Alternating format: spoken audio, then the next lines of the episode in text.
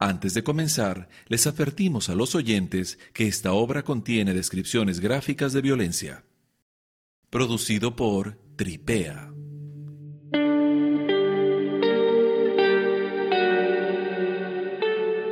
Miedos presentes. Episodio 3. En el episodio anterior, Sergio acababa de narrar con mucho detalle un segundo sueño, más extraño y más sangriento que el anterior. Olga no puede ocultar la perturbación en su rostro. Él lo nota y no lo toma nada bien. Ella intenta calmar las aguas desviando el tema. Es momento de hablar de una relación pasada.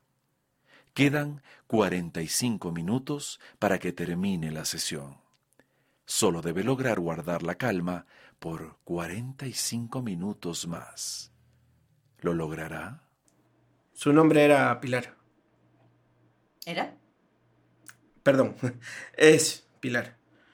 Quizá fue un intento de mi subconsciente de borrarla de mi vida. O quizás solo un error gramatical. Soy escritor. Prefiero pensar que fue lo primero. Soy psicóloga. Prefiero pensar lo segundo. Siga, por favor. Ella era.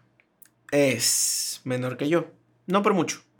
Pero siempre más madura que yo para muchas cosas. Para otras no tanto. Ella estaba siempre en el presente y yo en el futuro. Pero en un futuro con ella. En casa propia. Hijos, mascotas. Cada vez que hablábamos de nuestro futuro, ella desviaba el tema y decía, vivamos lo que ocurre con nosotros hoy. El mañana no existe. Yo no podía vivir en el hoy y no sabía cómo ella sí podía. La amaba, así que no me importaba. Pero al parecer a ella sí le empezó a afectar que yo quisiera pasar toda mi vida con ella. Un domingo me miró a los ojos y me dijo, lo siento, creo que no podré seguir a tu lado. Tú necesitas a alguien con quien pases el resto de tus días a su lado, y yo no puedo ser esa persona para ti. Como le dije, las mujeres pueden ser más sensibles y honestas. ¿Hace cuánto tiempo sucedió esto? No, hace año y medio más o menos. ¿Y ha vuelto a hablar con ella? Su actual esposo no me lo permite. Mm, esposo. Así es. La chica que no quería un futuro conmigo, sí quiso un futuro con otro. Al poco tiempo se casó. ¿Y por qué su esposo no quiere que usted la vea? Cuando me enteré que se había casado, tuve el impulso de confrontarla. Necesitaba una explicación. ¿Por qué con otros sí y conmigo no? La busqué y la encontré. La agarré de los hombros y exigí una respuesta. ¿Por qué con otros sí y conmigo no? ¿Por qué con otros sí y conmigo no? ¿Por qué con otros sí y conmigo no? Ella gritaba asustada. Su marido nos vio y me golpeó. A los pocos días me llega al correo una orden de restricción. Si me ven a menos de 100 metros de ella, pueden llamar a la policía y yo seré arrestado.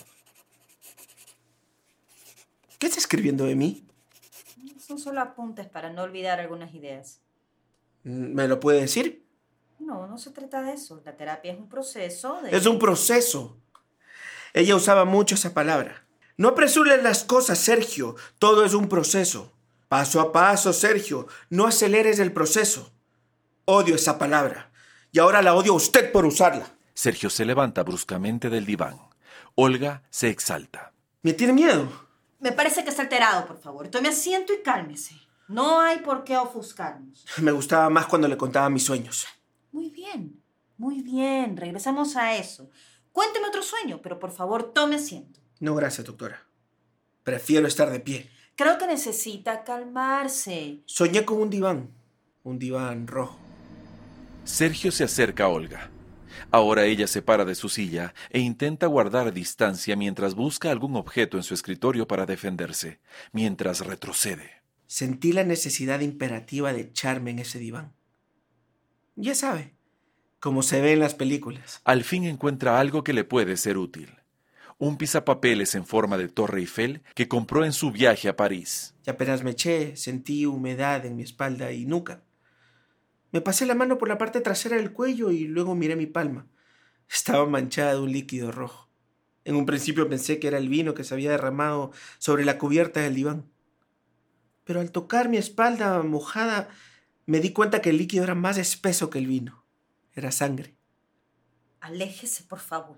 Me fui dando cuenta que el diván no era originalmente rojo, sino que la sangre lo había teñido en su totalidad, a tal punto que al presionar la esponja del mueble, el tapiz entero se humedecía manchando tu piel al tacto. Si da un paso más, juro que grito. ¿ah? Al principio me asusté creyendo que la sangre era mía. Me busqué alguna herida y nada. ¿De dónde provenía la sangre? De pronto, una gota de sangre caía en mi frente, como si garuara desde el cielo. Levanté mi mirada y allá estaba, sobre mí, el origen de aquel líquido vital. Mi confesora, mi confidente, mi terapeuta pegada en el techo desnuda, escurriéndose como la ropa en el tendedero. ¡Ayuda! ¡Auxilio! Aquella mujer que escuchaba las historias creadas por mi subconsciente, ahora era un cuerpo muerto con los ojos abiertos adherida al techo, clavada como Jesús en la cruz. Olga intenta noquearlo con un golpe en la cabeza, pero él detiene el brazo antes de que llegue a su destino. Empuña el cuchillo que tiene en la mano y apuñala a Olga en el vientre.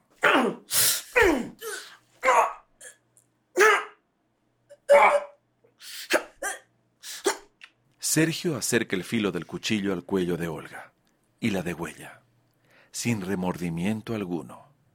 La mira a los ojos mientras la sangre escapa de su cuerpo por una puerta en su cuello, hasta que cierra los ojos y cae al suelo. Sin expresión alguna, casi como si no tuviera alma, Sergio se queda quieto, admirando su obra, sangrienta y terrorífica, pero no para él. Me pregunto qué soñaré esta noche. Dice mientras limpia su cuchillo con un pañuelo, para volverlo a guardar en su maletín, el cual cierra y toma con su mano izquierda. Se dirige a la puerta, como quien termina una sesión de terapia de manera satisfactoria.